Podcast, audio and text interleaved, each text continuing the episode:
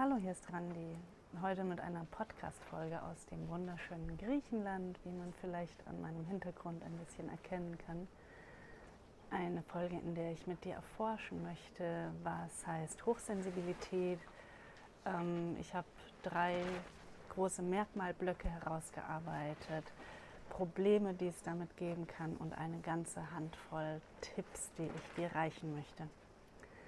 Wer mich noch nicht kennt, mein Name ist Randi Christina Kier. Ich begleite als Coach und Künstlerin Hochsensible und LichtarbeiterInnen auf ihrem Weg in die innere Verbindung und Selbstliebe und inneres Kindheilung. Gut, schauen wir erstmal an, was Hochsensibilität heißt. Vielleicht hast du dich schon mal damit beschäftigt, vielleicht weißt du, dass du sehr oder ähm, überaus hochsensibel äh, bist und ähm, vielleicht ist es auch noch ganz neu und du weißt nicht, was, was heißt denn das jetzt und bin ich das oder nicht. Und ich stelle dir meine eigenen Erfahrungen zusammen. Ich habe eine ganze Weile mich auch mit Büchern und so weiter damit beschäftigt. Und jetzt ist es mehr so, was ich beobachte, was sich für mich herauskristallisiert hat. Das heißt, ich habe jetzt nicht nochmal extra recherchiert und vielleicht ist es für dich eine wertvolle Ergänzung zu deinen eigenen Beobachtungen oder zu dem, was du bis jetzt recherchiert hast. Genau. Ähm, die drei Bereiche, die von der Hochsensibilität vor allem betroffen sein können oder was, was das dann ausmacht, sind so die Sinneswahrnehmungen, ähm, das Fühlen und das Denken. Und man sagt etwa 10 bis 20 Prozent, das erinnere ich noch aus dem Buch, was ich damals gelesen habe, der Menschen sind hochsensibel. Und ähm, die Sinneswahrnehmung kann zum Beispiel sein das Sehen, das Hören, das Riechen, Schmecken und Fühlen, also vor allem über die Haut oder vielleicht auch übersinnliche Wahrnehmung können wir damit auch hinein mit, mit einbeziehen. Ich gehe jetzt aber vor allem auf diese körperlichen Sinne ein. Und zwar können die bei ähm, hochsensiblen Menschen ist dann mindestens eine oder vielleicht auch alle von diesen Sinneswahrnehmungen sehr leicht zu reizen. Das heißt, man nimmt visuell zum Beispiel sehr viel auf einmal wahr und kann sich dann auch schwer abgrenzen. Das ist, glaube ich, so ein spezifisches Merkmal von Hochsensibilität, dass diese, diese Abgrenzung nicht stattfindet, sondern die Wahrnehmung einfach so offen ist. Und ähm, man daher dann auch schnell überreizt ist. Ein Paradebeispiel für visuell und den, also sehen, riechen und hören vielleicht auch emotional, das ist aber dann der nächste Überpunkt, wäre, ähm, dass man sehr schnell in einem Einkaufszentrum oder in einem Vergnügungspark da sehr schnell überreizt ist, weil es einfach so viele Dinge gibt, die wahrgenommen werden und die dann ja auch verarbeitet werden müssen im Inneren. Ein weiterer Überpunkt sind die Emotionen.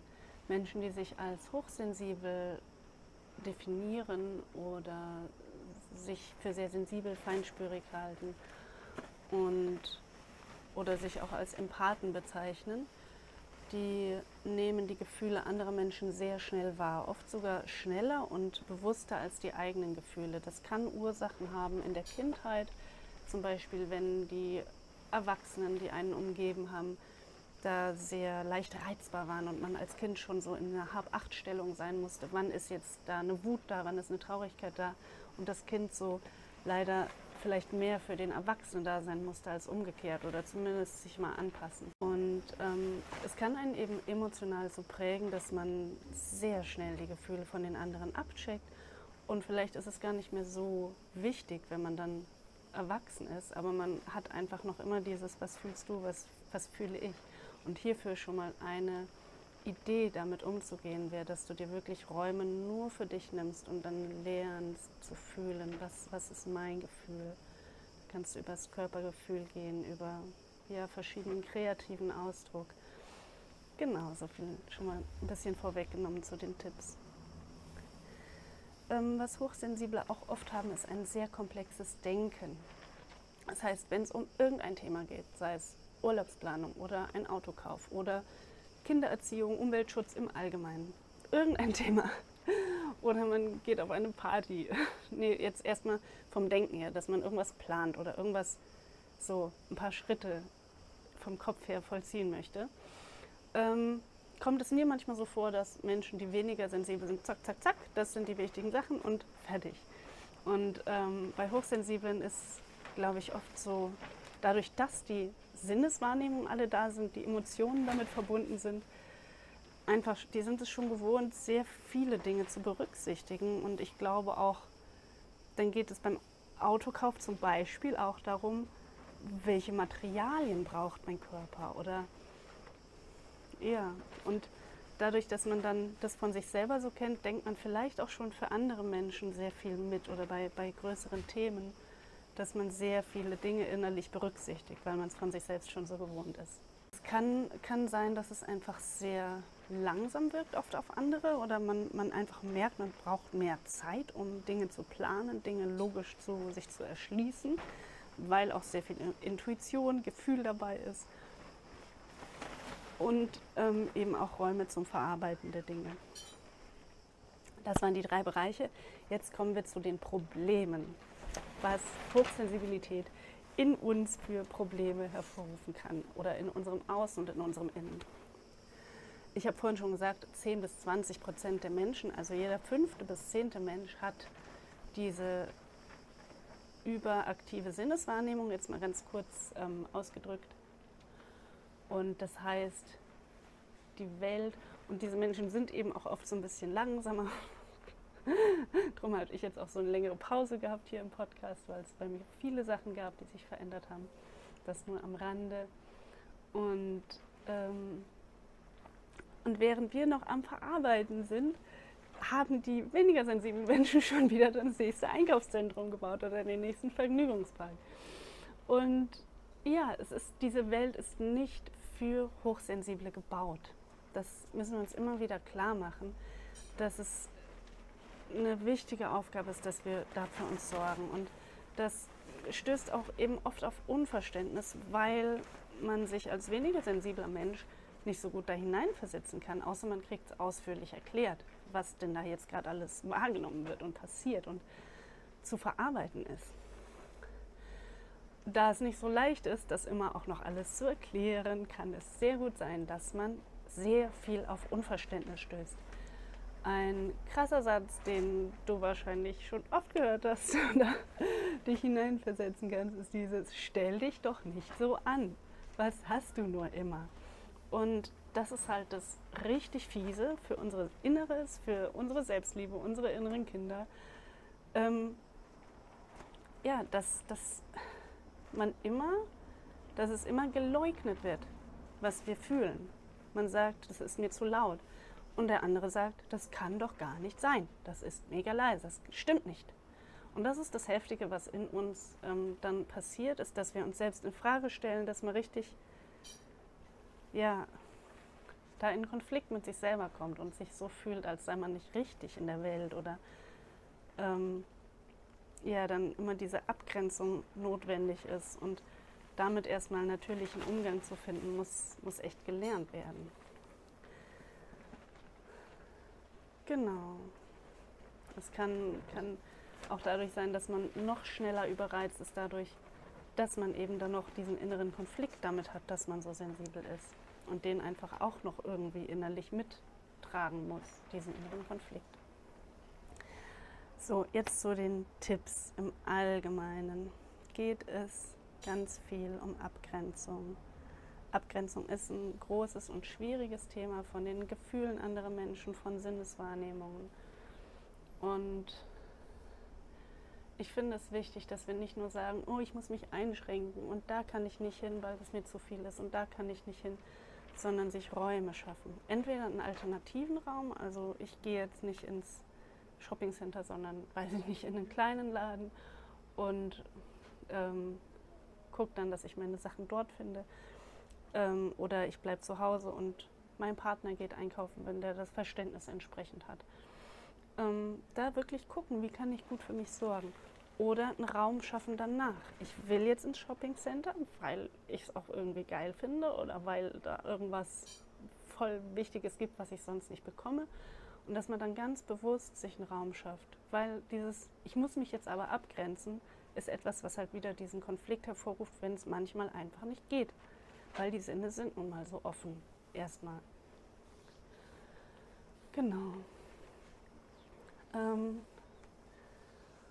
dann auch den Raum schaffen, finde ich ganz wichtig. Nicht nur zu gucken, was ist fies, wie kann ich das ein bisschen besser machen oder das ist fies für die Sinne, wie kann ich mich danach erholen, sondern schau auch, dass du ganz, ganz bewusst deine eigenen Räume so schön gestaltest, wie es für dich passt und was für dich stimmig ist. Es kann sein, dass du noch mehr auf die Materialien achten darfst. Wo fühlt sich mein Körper wirklich wohl?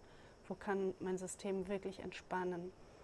Ähm, vielleicht braucht es visuell für die Augen eine Klarheit, dass du nicht so viele Bilder hängen hast. Vielleicht probierst du da mal ein bisschen mit zu spielen, dass du vielleicht mehr aufräumst, auch wenn es dir vielleicht nicht immer leicht fällt ähm, damit, ja, damit dein, dein gesamtes Nervensystem dann auch nochmal einen Ausgleich findet.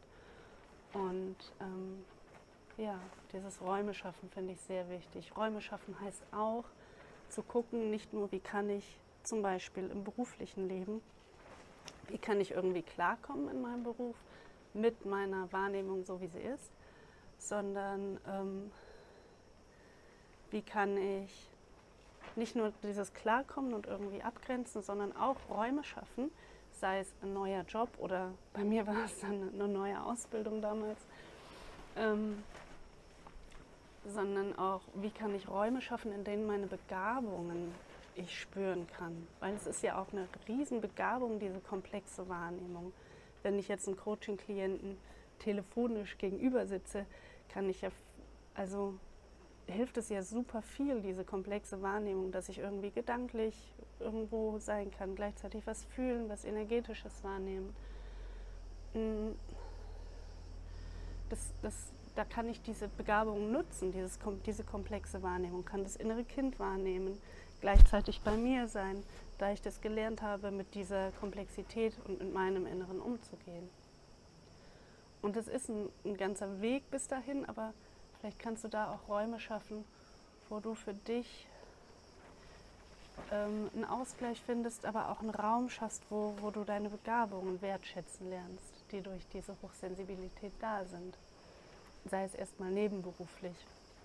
Ich denke, es ist wichtig, so in den verschiedenen Lebensbereichen, Freundschaften, dass man da schaut, entweder die Leute, die einen nicht verstehen, denen das einmal ordentlich erklären oder auch zu sagen, es ist mir jetzt gerade wirklich wichtiger, alleine Zeit zu verbringen oder sich rausreden, wenn es das halt ist.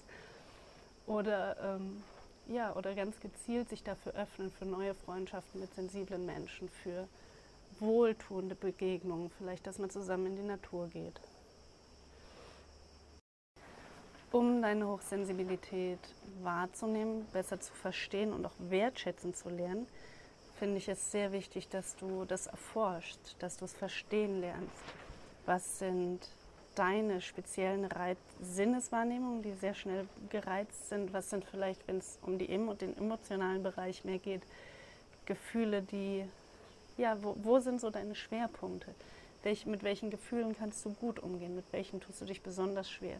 Dass du wirklich dir da Zeit nimmst und dich dem widmest. Vielleicht liest du ein Buch über Empathie oder im, im, ich weiß nicht, wie es genau heißt, wenn man besonders empathisch ist über Empathen, Empath sein oder ähm, ein Buch über Hochsensibilität. Vielleicht schaust du noch nach einem Video oder nach einem Podcast, wo du noch mehr Input hast. Vielleicht ist es auch ganz wichtig, nicht zu viel Input zu haben, nicht noch mehr Infos, sondern wirklich zu gucken, was ist jetzt für dich das Wichtige, was ist für dich die Essenz dass du einfach dich verstehen lernst und viel besser mit deinem Inneren umgehen lernst. Und damit kannst du eben auch deine, visuell, äh, deine, deine Stärken herauskristallisieren. Zum Beispiel bin ich eben visuell sensibel und schnell von, von zu vielen ähm, Dingen, die ich sehe, überreizt und gleichzeitig habe ich innerlich, mh, mm, ist für mich auch das Malen und die Farben dann auch ein Ausdruck das denke ich ist auch sehr wichtig, dass du lernst, deinen Weg zu finden, die Dinge zu verarbeiten. Sei es, indem du darüber sprichst, vielleicht dir auch Hilfe holst mm, oder mit Freunden darüber sprichst. Schau mal, beobachte da mal, was ist, was ist für dich wichtig oder Tagebuch schreiben, was ist für dich hilfreich. oder einen kreativen Ausdruck finden, singen, tanzen, Bewegung, eine Musik zu hören und, ähm, oder zu malen. Oder kann sogar sehr hilfreich sein, Gemälde anzuschauen und da zu fühlen, was macht es mit dir. Und manchmal löst es auch etwas aus und ähm, löst ein bisschen von dem inneren Krampf, den man so hat. Genau, ich glaube, diese Liste könnte noch ewig weitergehen und ich freue mich sehr, wenn du deine eigenen ähm, Beobachtungen dazu mir in die Kommentare schreibst. Vielleicht habe ich aus deiner Sicht auch was vergessen oder es wäre besser gewesen, noch über die übersinnliche Wahrnehmung auf die einzugehen. Hm, ich freue mich über Kommentare, über einen Daumen nach oben, wenn du jetzt auf YouTube den Podcast anhörst und anschaust. Und ja, ansonsten bis zum nächsten Mal und alles Liebe.